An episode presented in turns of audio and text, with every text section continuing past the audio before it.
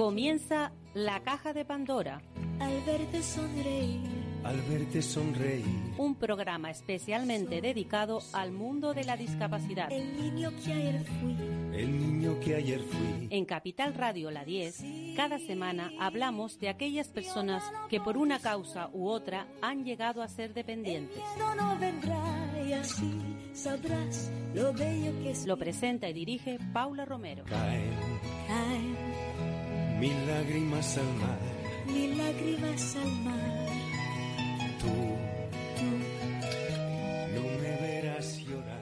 no me verás. Hola amigos, comienza nuestro programa hoy un, un día especial para las mujeres porque tenemos que celebrar todo lo que hemos logrado, pero también tenemos que unirnos para conseguir nuevas cosas porque la lucha no, ha finalizado. Tenemos que lograr que las mujeres, no solamente las mujeres en general, sino en particular las mujeres con, con problemas de discapacidad, pues se integren en nuestra sociedad y tengan los mismos derechos que tenemos el resto.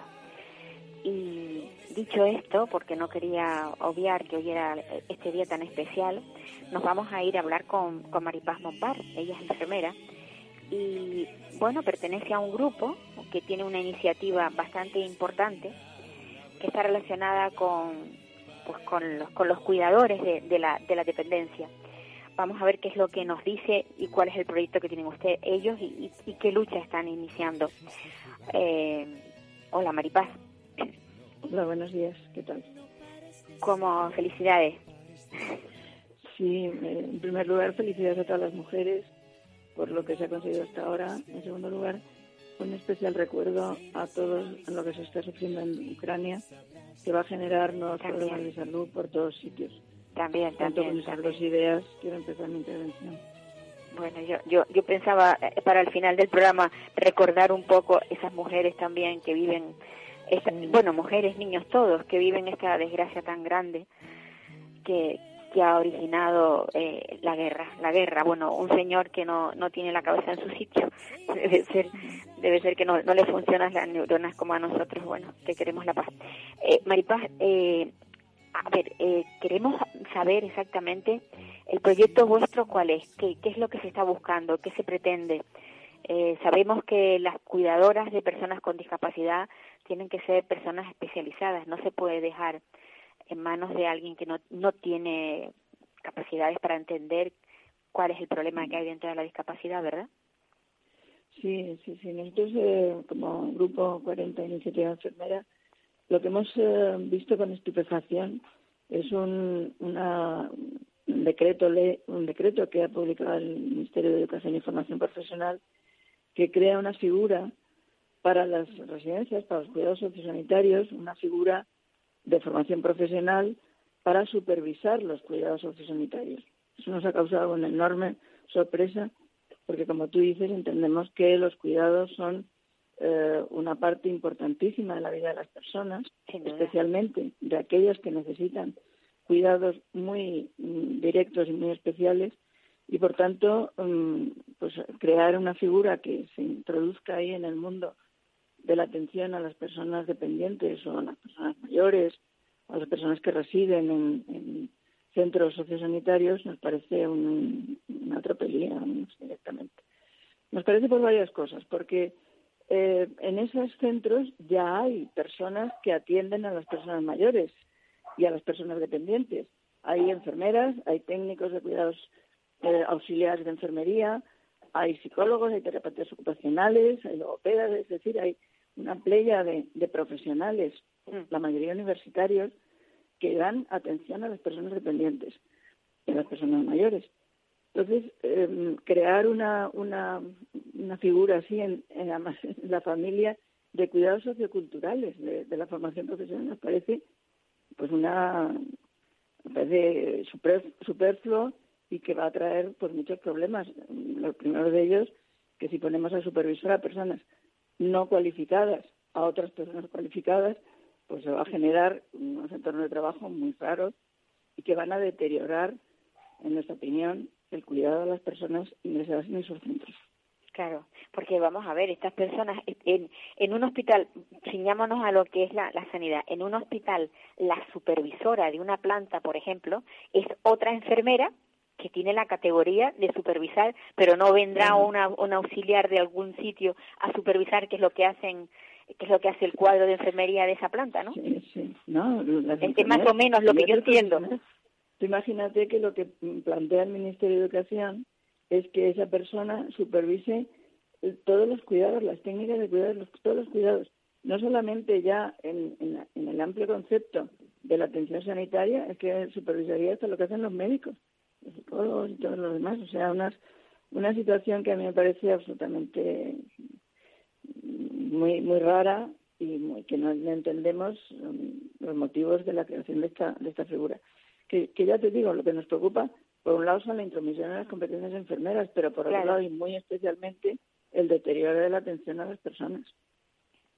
¿Y que se sabe qué estudios va a tener esa persona, qué capacidades tiene para Sí, poder Es una formación profesional, mm, una formación profesional de, segundo grado, que es eh, que tiene unas eh, 400 y pico horas, 600 horas de formación. O sea que de formación además en los, en los aspectos más, más variados, que esas, esas horas de formación dedicadas a enseñarle cuidados, a enseñarle sistemas informáticos, a enseñarle eh, medios de comunicación, a enseñarles apoyos emocionales. O sea, que realmente pretenden enseñar una cantidad de cosas que en este momento la hacen otras personas, las enfermeras, Claro. como ya digo, los trabajadores sociales.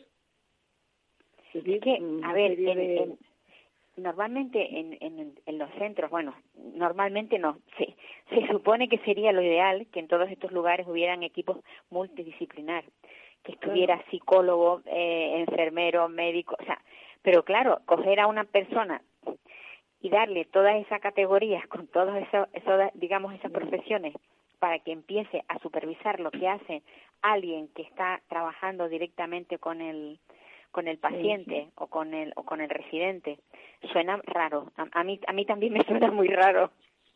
Suena muy raro, suena muy, no sé, eh, como tú dices, el, el tema del trabajo coordinado y en equipo pues está presente. La salud y la, y la atención sanitaria no son cosas individuales, no para nada cosas coordinadas. O sea, se necesita el conocimiento, el trabajo, las técnicas de variados profesionales que giran alrededor de las personas, Sí, sí, especialmente de las personas más vulnerables y más dependientes. En ese sentido, mm, pues eh, lo que se trataría de potenciar es justamente ese trabajo en equipo, ese trabajo que produzca bienestar y seguridad a las personas, no cosas que van a generar seguramente pues mm, mucha mucha confusión, mucha mm, conflictos laborales, incluso prevemos que puedan existir conflictos laborales en ese Claro. sentido que tú dices, poner a supervisar a personas que no son eh, eh, conocedoras ni del nivel siquiera mm, de, de conocimiento reconocido por la ley eh, de las personas a las que va a supervisar, parece un dislate.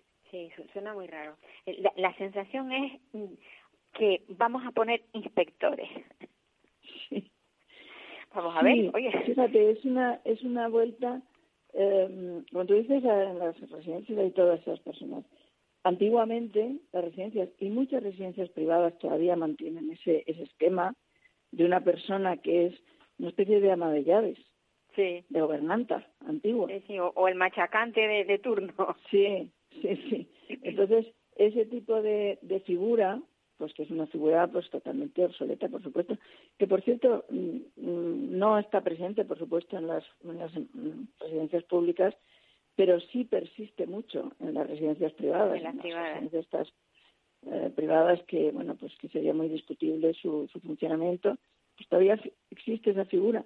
Y eso parece que es lo que quiere consagrar el Ministerio de, Educación y Formación Profesional. Eso parece que es ese tipo de, de, de persona que mm, supervisar quiere decir pues eh, coordinar y organizar y demás, pero además, en una de las sus acepciones de la, del diccionario, quiere decir mirar por encima. O sea, que Sí. es alguien que vaya observando lo que hacemos nosotros, Lo que tú estás haciendo, demasiados sí. conocimientos para evaluar la calidad o no de lo que Sí. haciendo, sí, sí, sí. por cierto. Bueno, esperemos que esto no se lleve a cabo, que que se que, que se que este movimiento eh, procure mm, hacer pensar a, a, a quienes se les ha ocurrido la idea, por así Eso- decirlo. Eso estamos intentando hacer nosotros. Nosotros somos Claro. un grupo de, de opinión, no somos ni, ni un sindicato, ni un colegio profesional, ni nada. Somos un grupo fundamentalmente de opinión. Lo que hacemos es elaborar ideas y tratar de transmitirlas a, pues, a los demás, a las autoridades en este caso. Y estamos tratando de convencer al Ministerio de Educación y Formación Profesional y también al Ministerio de Sanidad, porque el Ministerio de Sanidad Claro, se claro. en, este, en, este, en esta cosa. Y realmente la atención sociosanitaria es socio, pero sobre todo es sanitaria. Es sanitaria, Las personas sí, que sí. están en centros sociosanitarios precisan una atención de compañía, de, de apoyo y demás, pero también necesitan mucha atención mm, mm, sanitaria. Sanitaria, claro, propiamente. claro. Son personas que que están ya... las enfermeras, fundamentalmente. Sí, sí, es decir, son personas que necesitan, que tienen cuida- necesidad de cuidados técnicos, sociales, espirituales y demás, que son eh, la, base del cuidado enfermero. Entonces, mm, mm, tratamos de convencer que justamente esa, esa unidad de cuidado puede ser rota por este tipo de, de profesionales que quieren introducir. Pues sí. Eh, Maripaz, ¿tú desde, dónde nos hablas? Yo vivo en Madrid. Ajá. ¿Y este Sí. movimiento eh, es- a nivel de toda España o solamente se ha producido ahí en Madrid? No, nosotros hemos iniciado, nosotros hicimos un, hicimos un manifiesto cuando salió el decreto, que salió Sí. hace ya un mes y pico, y hicimos un manifiesto en contra, resaltando estas ideas que te estoy comentando, ¿no? La improcedencia de la, de la creación de esa figura profesional, la, la, la cualificación que se pretendía dar a estas personas, la posibilidad de que esto fuera un movimiento encubierto hacia la, el abaratamiento de los costes en las Seguramente. Claro. Y bueno, pues en ese sentido nosotros enviamos el manifiesto pues, a todas las autoridades eh, sanitarias y educativas y también lo distribuimos entre pues, por los medios sociales, las redes y demás.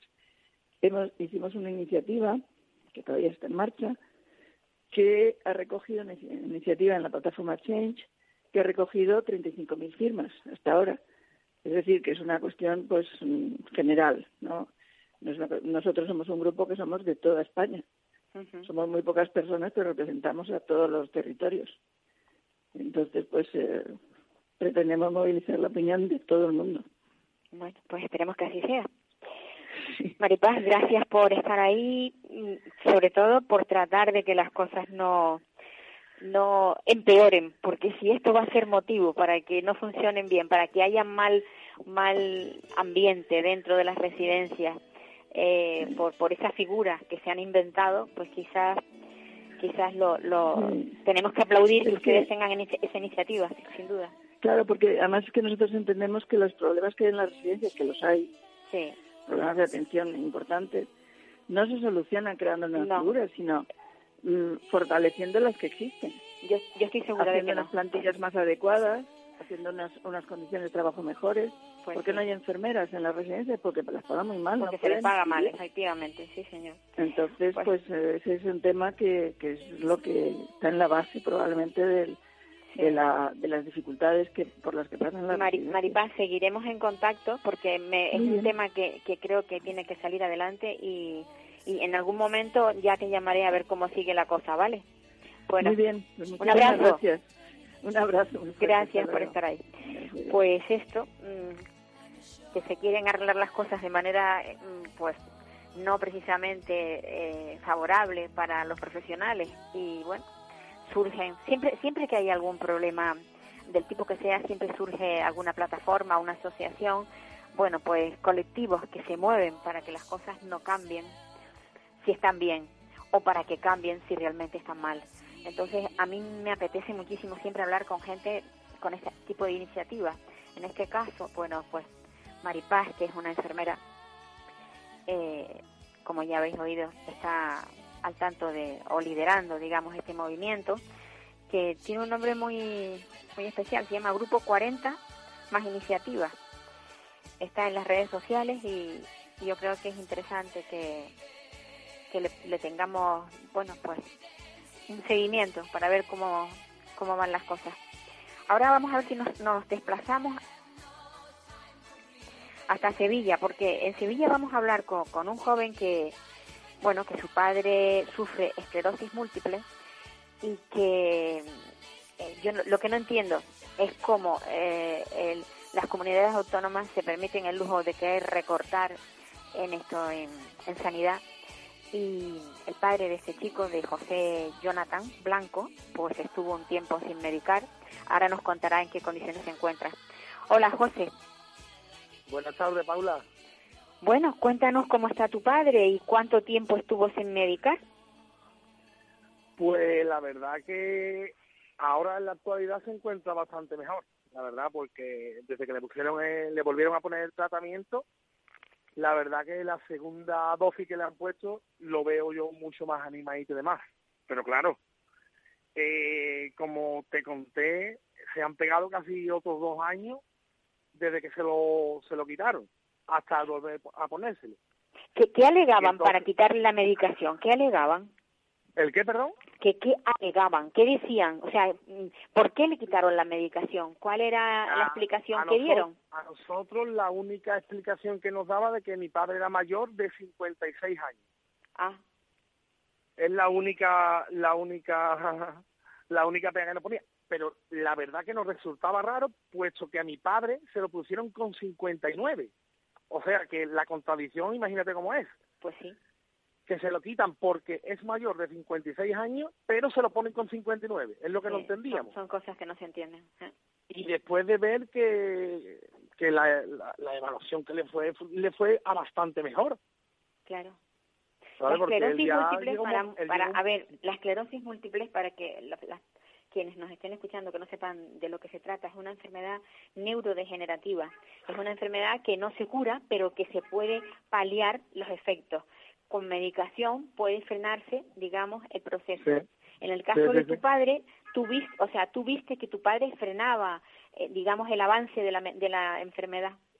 sí sí la verdad que sí puesto que mm, es más te lo conté el otro día que eh, nosotros le tenemos en mi en mi casa una sillita de movilidad y él incluso para ir a la esquina a tomar un cafelito y demás ya estaba hasta dejando la silla él iba por sí mismo que tardaba más tiempo de la cuenta no le importaba porque de ánimo se, se sentía mucho mejor Lo malo fue cuando se lo quitaron.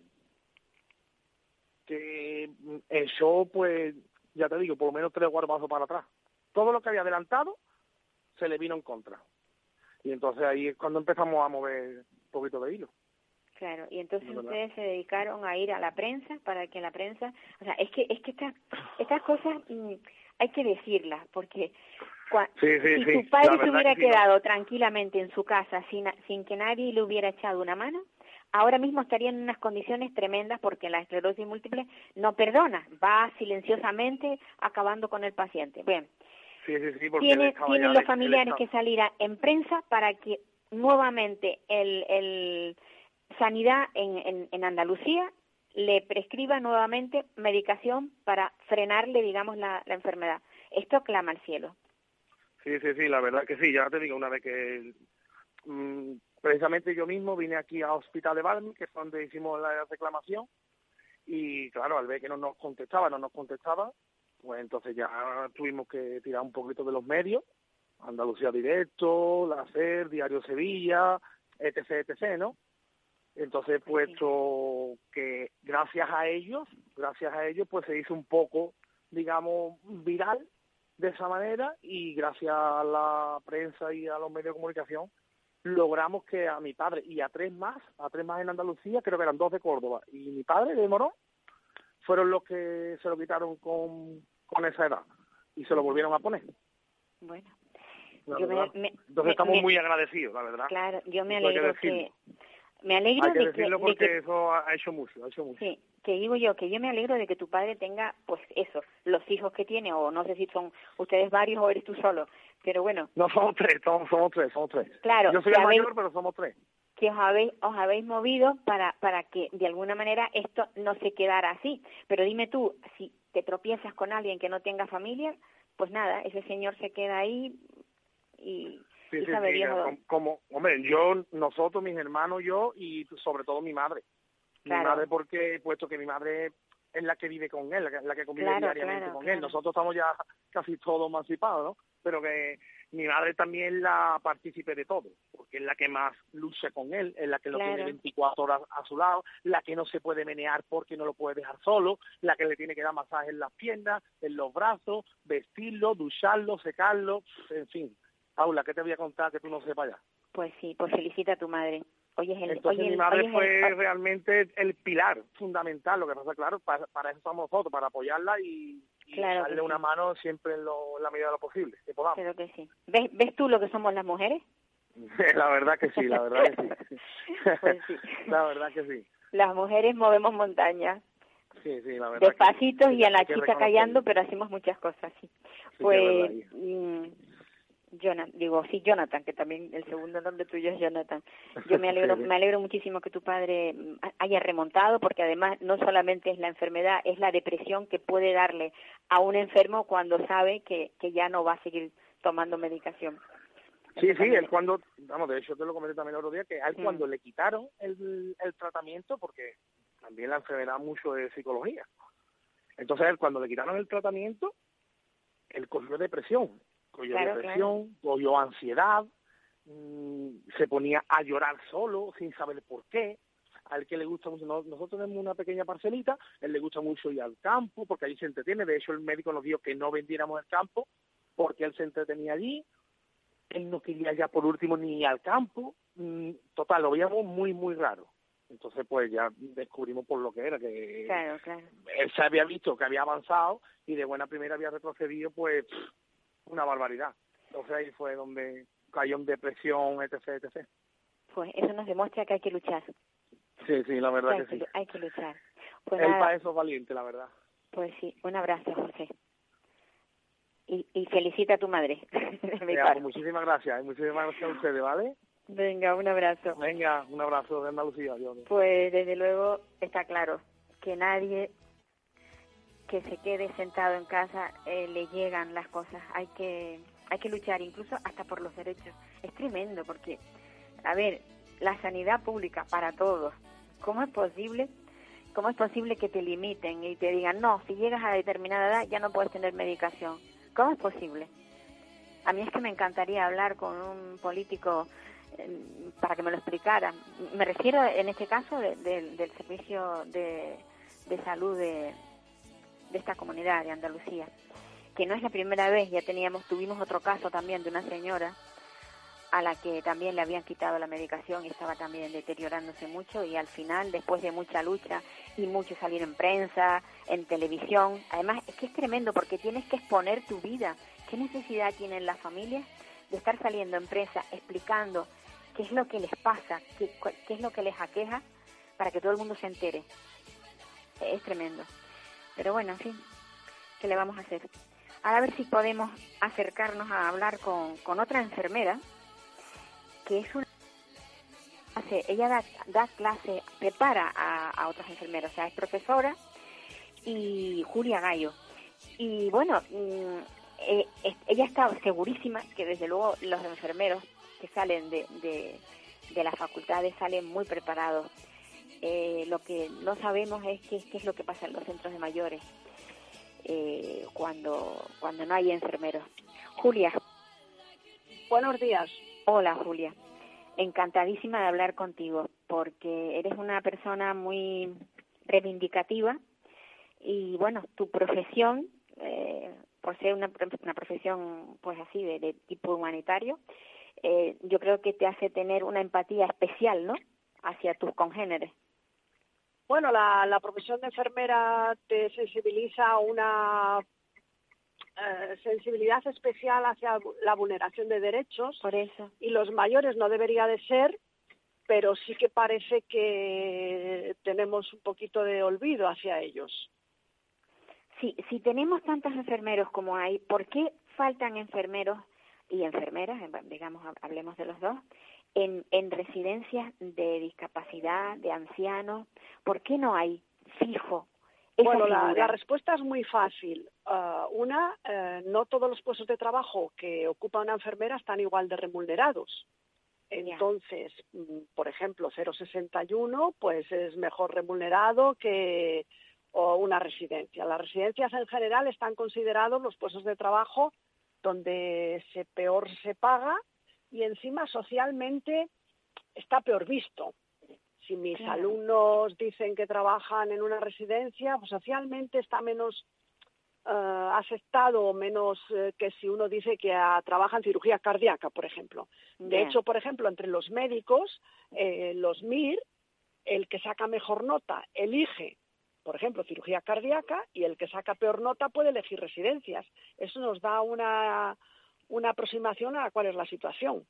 Claro, pero es que entonces están, las de- residencias están denostadas, ¿no? O sea, no eh, no se sabe por qué, porque realmente, Bueno, porque, porque est- está peor pagado claro, y, y, y quien y parece que no hay como una tendencia, hay un, hay una eh, dentro de la sociedad en cualquier profesión hay poco interés en trabajar con los mayores porque está peor tra- remunerado, porque se trabaja con peores ratios, se trabaja con más, con más dificultad. Sobre todo Entonces, ahí, ahí supongo que es donde donde va estriba en las ratios, porque eh, por ejemplo, eh, sería ideal que en una residencia hubieran tres turnos de, de de enfermería, porque por la noche también ocurren cosas y lo Claro, normal es muchas, ocurren Claro, muchas. muchísimas. Entonces, lo que, lo que las residencias no pueden pedir es gente que quiera ir a trabajar trabajando más y peor pagados. Claro. Incluso, fíjate, o sea, yo, a ver, como profana, yo no entiendo de esto mucho, pero la lógica me dice que si en una residencia por la noche surge un problema y tienes un profesional, yo que sé, alguien que se ha caído, que puedes tú, re- a- a- o sea, resolver el, el tema porque lo estás viendo que es leve.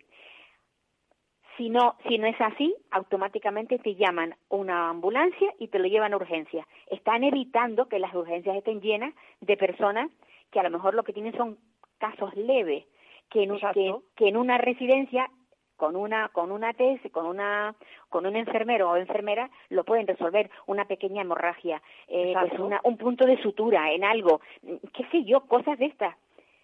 Entonces, Exacto. Eso nos lleva a una afirmación que yo hago que es hacerlo mejor es más barato. claro, claro. si nosotros tenemos un profesional de enfermería en una residencia que no solamente sabe eh, prevenir una caída, es que sabe hacer un electro y sabe si es un angor o es otra cosa y sabe eh, hacer una primera llamada, pero es que hay muchas residencias en donde no hay enfermeras y el profesional que hay ahí, que lo podemos llamar auxiliar geriátrico de otro tipo, es el que si tiene dudas, que tiene mil, llama directamente al 061. Eso está consentido por las eh, competencias mm, sociales del de turno.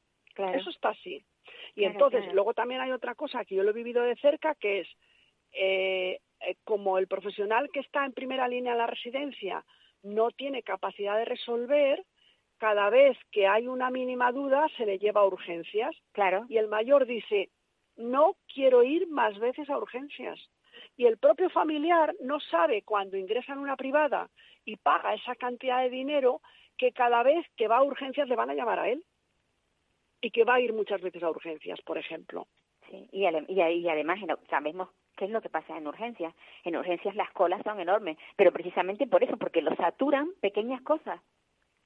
Claro, por eso también hay, hay países donde dicen, hagamos centros donde si está bien no necesitamos profesionales cualificados, pero si está un poco malito, vamos a decir, tengo un profesional y si está muy malito también. Que no tenga que él estar saliendo cada vez y aparezca el famoso debate que hemos tenido en pandemias de si había que llevarles al hospital o no. Yo cuando apareció ese debate, para mí yo no puse el foco en si tenían que derivarse a los hospitales. Para mí el foco era que en las residencias en las que se quedaron eran un infierno, Sí. en donde no había unas mínimas gafitas nasales de oxígeno. Es que posiblemente muchos de esos mayores no querían ir al hospital, pero lo que no querían tampoco ni él ni su familia es morir agónico en esa residencia porque no había ni medios ni profesionales. El sistema está mal organizado. Yo creo que esto habría que cambiarlo, pero cambiarlo, eh, ¿cómo? ¿Quiénes lo cambian? Bueno, uh, lo que está claro es que uh, consentimos a las organizaciones que tienen que cambiarlo, que entre todos hacemos lo de mirar para otro lado, con los mayores todo vale, cuando aparecen, ahora aparece la guerra, acabamos de salir de una pandemia, uh, por ejemplo, con los mm, tremenda sensibilidad a qué pasaba con los niños, ¿no? Que no podían salir de casa, etcétera, etcétera. Eh, cualquier colectivo eh, nos sensibiliza más, ¿no? Vulneración de derechos, uy, los animalistas, los, los, los defensores de que no haya toros. Señores, ¿y el maltrato de las personas mayores no nos preocupa? No, no preocupa. Eso ya te, ya te lo digo yo. Pues entonces el cambio solo se va a producir si vamos de abajo arriba. Si bien es verdad que en este momento eh, Amnistía Internacional, por ejemplo, ha puesto de manifiesto que las familias que han tenido la valentía de denunciar la mala praxis durante la pandemia, Fiscalía lo ha tendido a cerrar de una manera borrosa. Sí. Pero solamente se va a producir el cambio si se, si se protesta de abajo arriba. Porque venimos de un histórico donde pues la vejez es así y los asilos ya hacían, pero no, en un país con las, el, el, el, envejecimiento que tiene España, va, está en este momento llegando al envejecimiento la generación del baby boom, que va a exigir cosas y que además eh, es más barato, como acabo de decir, hacerlo bien. Porque cuando yo no lo hago bien en una residencia o cuando yo no lo hago bien en el domicilio, esa persona ingresa en el hospital y el hospital es el hotel más caro que tenemos. Claro, claro. Y la de veces que además ingresan en un hospital y ya el paciente está estabilizado, está bien, y vuelve a la residencia y vuelve a recaer en la residencia porque no tiene las atenciones necesarias en la residencia. Volvemos otra vez a lo mismo. Claro, lo que pasa es que de la residencia hay dos partes. Una, las públicas, que no están bien, pero podrían estar un poco mejor, y luego lo que hemos consentido de las privadas. Las privadas, muchos, muchos están en, en manos de fondos buitre, claro. en donde lo que miran es el dinero y en donde eso de las inspecciones también es de dudosa, bueno, que vigilan y por qué tienen que por qué tiene que haber inspecciones en residencias. Yo he trabajado muchos años en un hospital donde no había inspecciones y, y funcionaba bien. No pasaban las cosas que pasan en las residencias. Bueno, yo creo que la pública eh, lo que tiene es que la, la, los trabajadores están bien pagados, los profesionales están bien pagados la, la privada, a pesar de, de tener el 50% de, eh, de dinero público, porque, porque muchas veces cuando hablamos de privado parece que es que todos los que están ahí son privados. No, no es verdad. No, no. No es verdad. Hay un porcentaje que sí es privado. Claro, pero luego claro. el otro, el otro está pagado por, por la administración. Claro, Claro, claro. Lo que pasa que también ahí habría que avanzar en el sentido de cuando eres familiar y de pronto te surge una complicación con tu persona mayor y con prisa, porque suele pasar así, tienes que elegir una residencia. Y bueno, la eliges bajo unos criterios que a veces luego ves los errores, ¿no? Proximidad, etcétera, etcétera. Sí. Eh, uno se cree que porque la residencia es cara está bien tratado. Error, error las residencias han consentido, que lo hemos visto durante la pandemia, que yo si no podía ir de visita a ver a mi persona mayor, hasta pagaba a una persona para que fuese un rato a cuidarla. Pero eso cómo es? O sea, ¿por qué la residencia no atiende a todas las necesidades de la persona mayor? Y yo como familiar, ¿qué puedo exigir? A mí esas escenas de los mayores en la silla de ruedas viendo la tele, Dios mío. Sí. No, no lo hemos consentido con los niños. Cuando nosotros llevamos un niño a un centro, guardería o como se quiera llamar, uh, exigimos determinados ratios, exigimos que el espacio sea no sé cómo y exigimos sí. que las actividades sean no sé cómo. ¿Qué actividades hacen en las residencias mis personas mayores? Nada. Les dan de comer, les dan eh, sobre todo la medicación que ojo, no les, que no ojo les con darles de comer, ojo con darles de comer si come despacio. Sí. Hay residencias que reconocen que como come despacio, si usted que es familiar no viene, tenemos un problema. Sí, a la hora de comer para que para que el paciente, o sea, la persona que está eh, recibiendo el usuario pueda comer bien, tiene que tener a alguien con paciencia a su lado. Pues no hay no hay tiempo, no hay tiempo como somos material. un país familista como España, pues al final a mí me dicen qué tal y acabo haciendo lo que puedo por intentar ir, porque sé que si no voy yo, pero señores, con lo que estoy pagando, ¿no? ¿Cómo puede ser eso, no? Y eso está ahí, consentido, fondos buitre, mm, comida muy mejorable, ratios denunciables, formación escasa. ¿Qué formación eh, piden de, de entrada a los profesionales y qué formación mantienen después?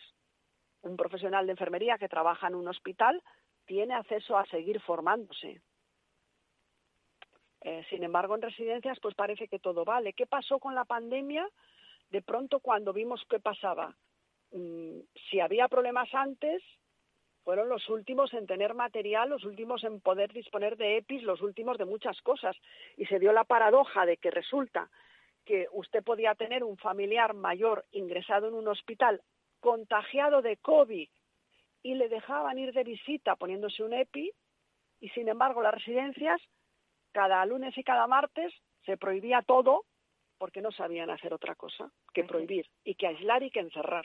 Y mira, hay una cosa, una cosa de la que se está hablando ahora, cómo ha incidido la pandemia en los jóvenes y en determinadas en determinados colectivos, pero no se habla de los mayores.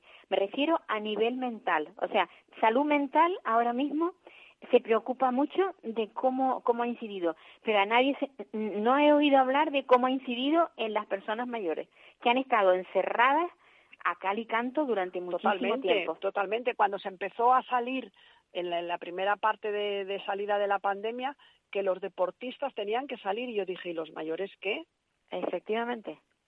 Pero es verdad, compartiremos que eh, tenemos como una cierta tendencia a negar que vamos a envejecer y preferimos no asomarnos a, esa vulneración de, de, derechos que se hacen y ese maltrato explícito que en muchos casos ocurren. Es decir, eh, hemos, hemos conseguido uh, la batalla que hemos ganado en violencia de género y en el maltrato de mayores, que hay muchas personas que asumimos que se produce eh, explícito, pues yo creo que estamos como la violencia de género en los 60.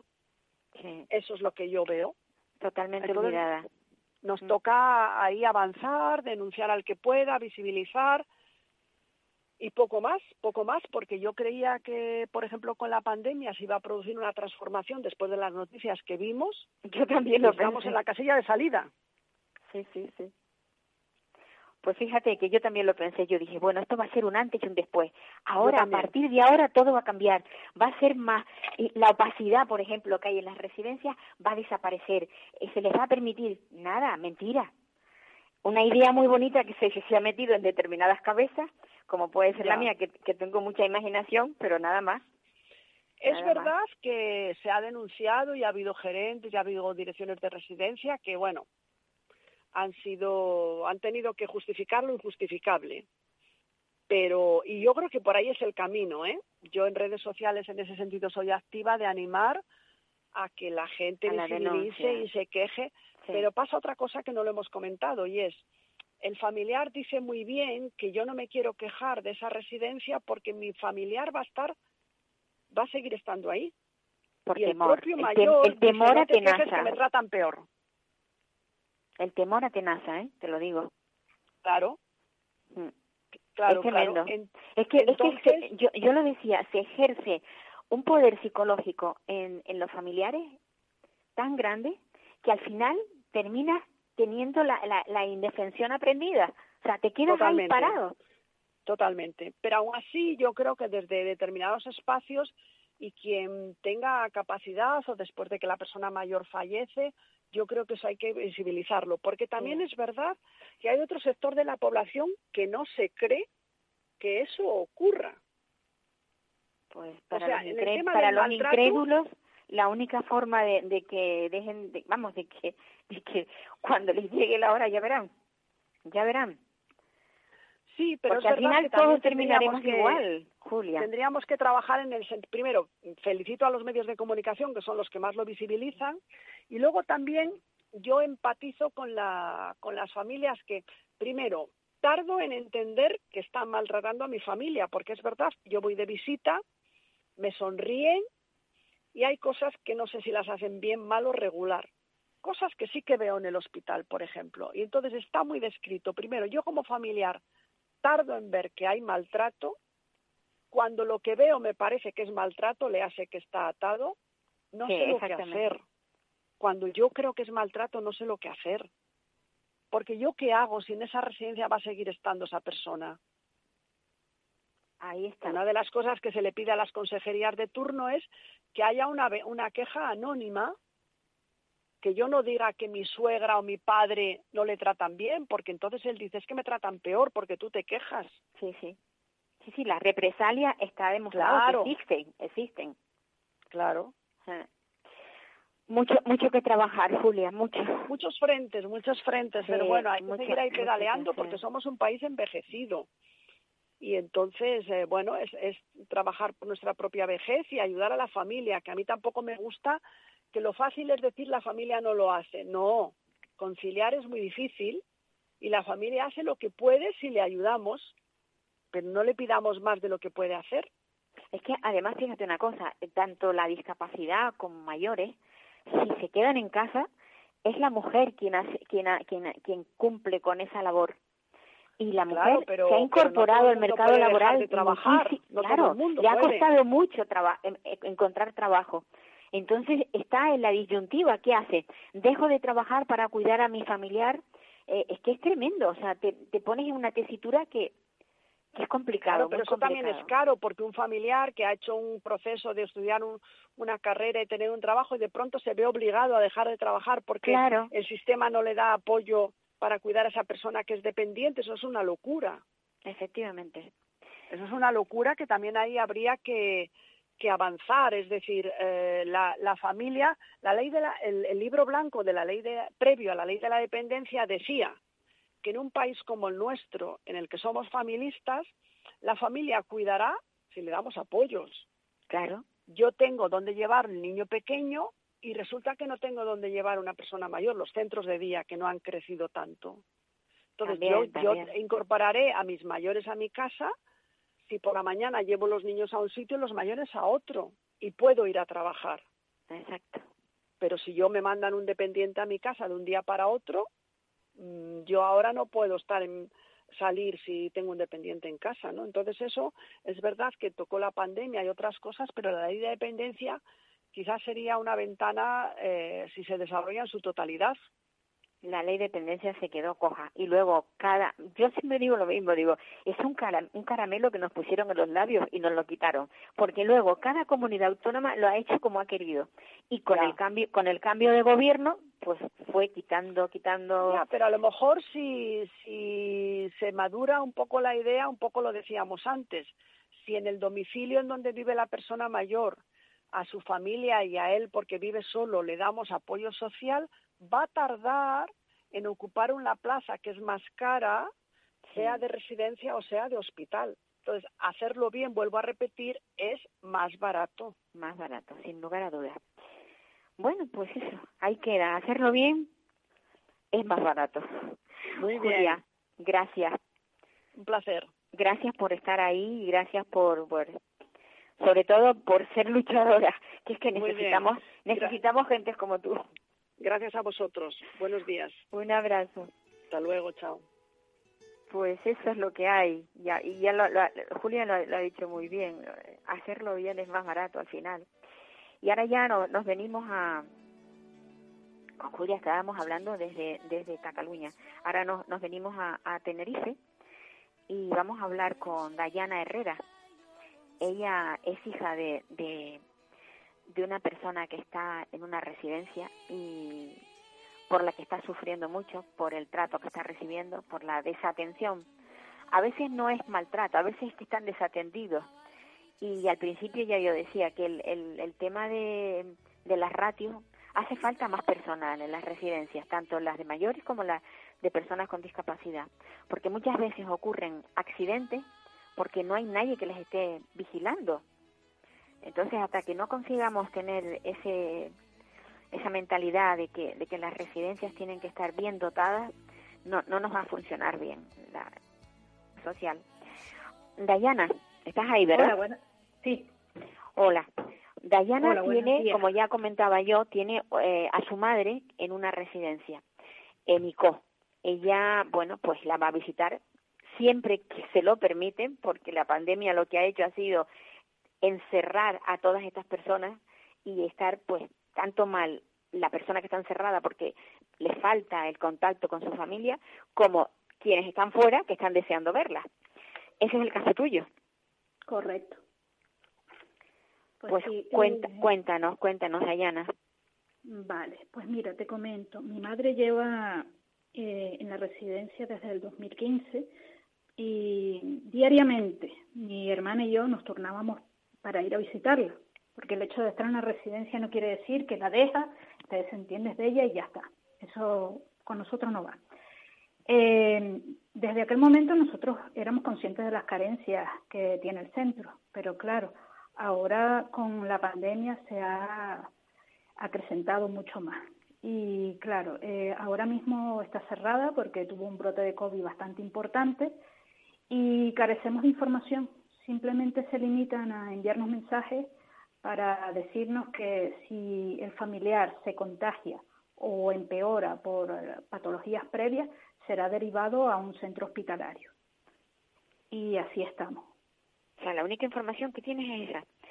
Sí. Eh, no te dicen, mm, pues tu madre está bien, ha comido hoy, no ha comido, eh, no sé, lo que hace a diario, sencillamente para tener esa esa tranquilidad de que está ahí y está bien.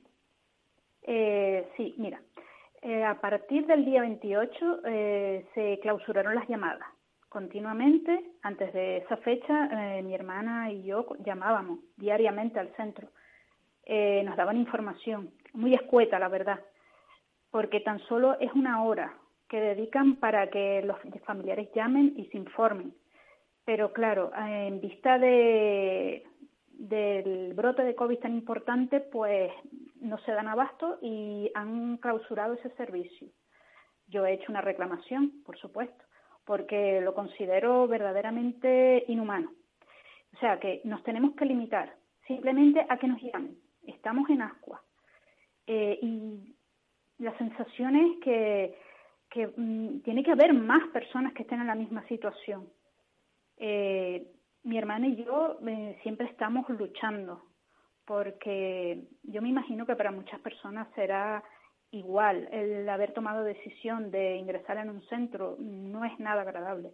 Lo único que carecemos de los recursos, carecemos de eh, los medios, de la información y una cosa lleva a la otra, la verdad. Y bueno, yo te doy las gracias por darme la oportunidad de visibilizar esta problemática. Dayana, Y que- yo, yo siempre digo una cosa, o sea, a ver, los familiares que, que ingresan a, a, un- a una persona cuando ya está dependiente o cuando tiene una discapacidad en una residencia no lo hace por deshacerse de esa persona, lo hace porque no tiene otra alternativa, porque porque no le dan, o sea, no tiene, o sea, no hay opción a tenerla en casa por las circunstancias que sea. Exacto. Pero cuando la pones en una residencia es para que esté bien, para que esté bien atendida, sí. para sentirte tú a gusto pensando mi madre o mi hijo está en esa residencia y está está bien. No solamente que le den de comer y lo acuesten. Hay muchísimas más cosas que tienen que ser cubiertas. Yo me he enterado de que hay residencias donde los dientes no se le lava a los a los usuarios. Al final terminarán teniendo caries, terminarán teniendo problemas de, de todo tipo, ¿no? Sí, Mm. correcto, eso es correcto. El personal, Eh, eh, en la residencia donde está tu, tu madre, ¿qué, qué Sí. cantidad de, de usuarios hay? Eh, antes de la pandemia había alrededor de 140. En estos momentos no te puedo precisar la cantidad. Esa es otra de las cosas. Las residencias están masificadas. Correcto. Y lo que tú me dices, porque mira, mi- yo voy a poner mi ejemplo. Eh, los días de visita, cuando las hay, cuando tenemos la suerte de que hay visitas, es la puesta en escena. Simplemente es eh, poner a mi madre guapa para que de cara a nosotros, pues eh, mira, está atendida. Vale, y no es solamente eso, son muchas cosas más. Claro. Eh, mi madre eh, es parapléjica, tiene deterioro cognitivo y, y está encamada y necesita cuidados eh, esenciales, vamos, para personas que están en esa situación. Yo verdaderamente en ocasiones me he abstenido a, hacer eh, mm, lo que estoy haciendo contigo ahora mismo. Comentarios. exacto. Sí, porque yo creo que muchas personas están en la misma situación. No reclaman porque creen que a lo mejor sus familiares en la residencia van a sufrir algún tipo de represalia. Pero llega un momento en que hay que decir que, basta ya, basta ya y hay que visibilizar eh, la situación y, bueno, que las autoridades competentes o a quien corresponda tomen las medidas oportunas, porque son personas frágiles, no solamente los mayores, las personas con discapacidad, y tenemos que ver por ellos, Está claro que es así. Y además otra cosa, Diana, que nosotros también vamos a ser mayores. Esto tiene que funcionar bien. Correcto, sí, sí. Tenemos que poner, o sea, tenemos que hacer que las residencias funcionen bien, que no sea un negocio para los gestores. Totalmente. Mira, yo siempre he opinado que los servicios básicos como la educación, salud, eh, debe estar en, en manos del Estado para gestionarlo de manera eficaz. Eh, te hablo desde mi punto de vista. Evidentemente no tengo con los conocimientos, pero sí eh, la certeza de que debe ser así. Y estamos hablando que no estamos regalando nada, porque eso sale todo de nuestros impuestos. Así es. Mm. Así es. La, la enseñanza pública, la sanidad pública, pero también los servicios sociosanitarios deberían de ser públicos. Totalmente pero realmente aquí en Canarias el número de residencias privadas supera, yo creo, que a, las residencias estatales, o sea, las que son de, del, propio gobierno. Y esas y esas que son privadas también se está pagando con dinero de del gobierno. Está claro, claro que sí. Que es el, dinero de todos nosotros. Sí. Y tienen que funcionar bien y tienen que exigirle. A mí lo que me, lo que me resulta sumamente mm, eh, incomprensible es que si pone el, el gobierno pone el dinero, ¿por qué no pone también el, el cuidado de ver cómo funcionan? de qué personal hay dentro de esas residencias cuidando de estas personas que en la mayoría de los casos eh, son personas todas, todas vulnerables, porque cuando caen en residencias es porque, vuelvo a decirlo, no se pueden tener en casa, habrá alguna que otra persona que a lo mejor no tenga familia de ningún tipo porque no haya no, no, haya creado familia y esté sola. Pero lo normal lo normal es que haya familias detrás. Y las familias tienen que moverse. Tenemos que movernos.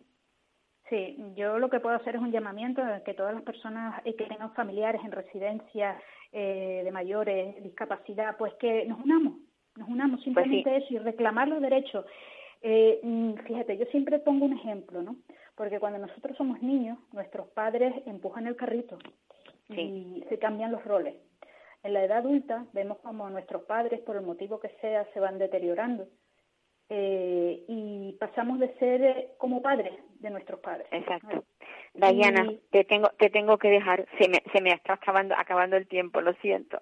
Vale, pues mira, muchísimas gracias. Gracias a ti por, por ser valiente y salir aquí en los medios para hablar de, de lo que de lo que todos conocen y la, la mitad de la gente se calla.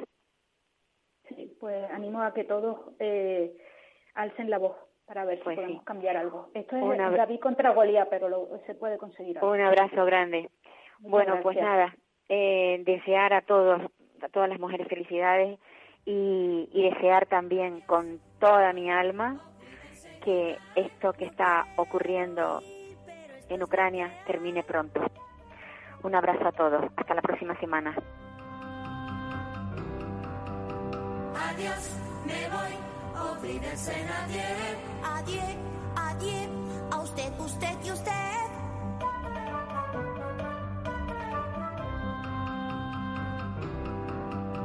Adiós, me voy, olvídense no Me voy, si hoy por fin pruebo el champán.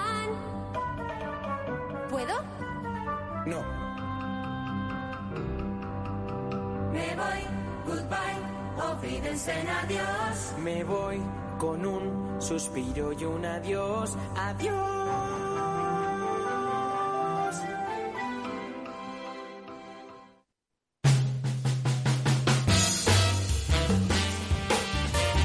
Capital Radio, Música y Mercados.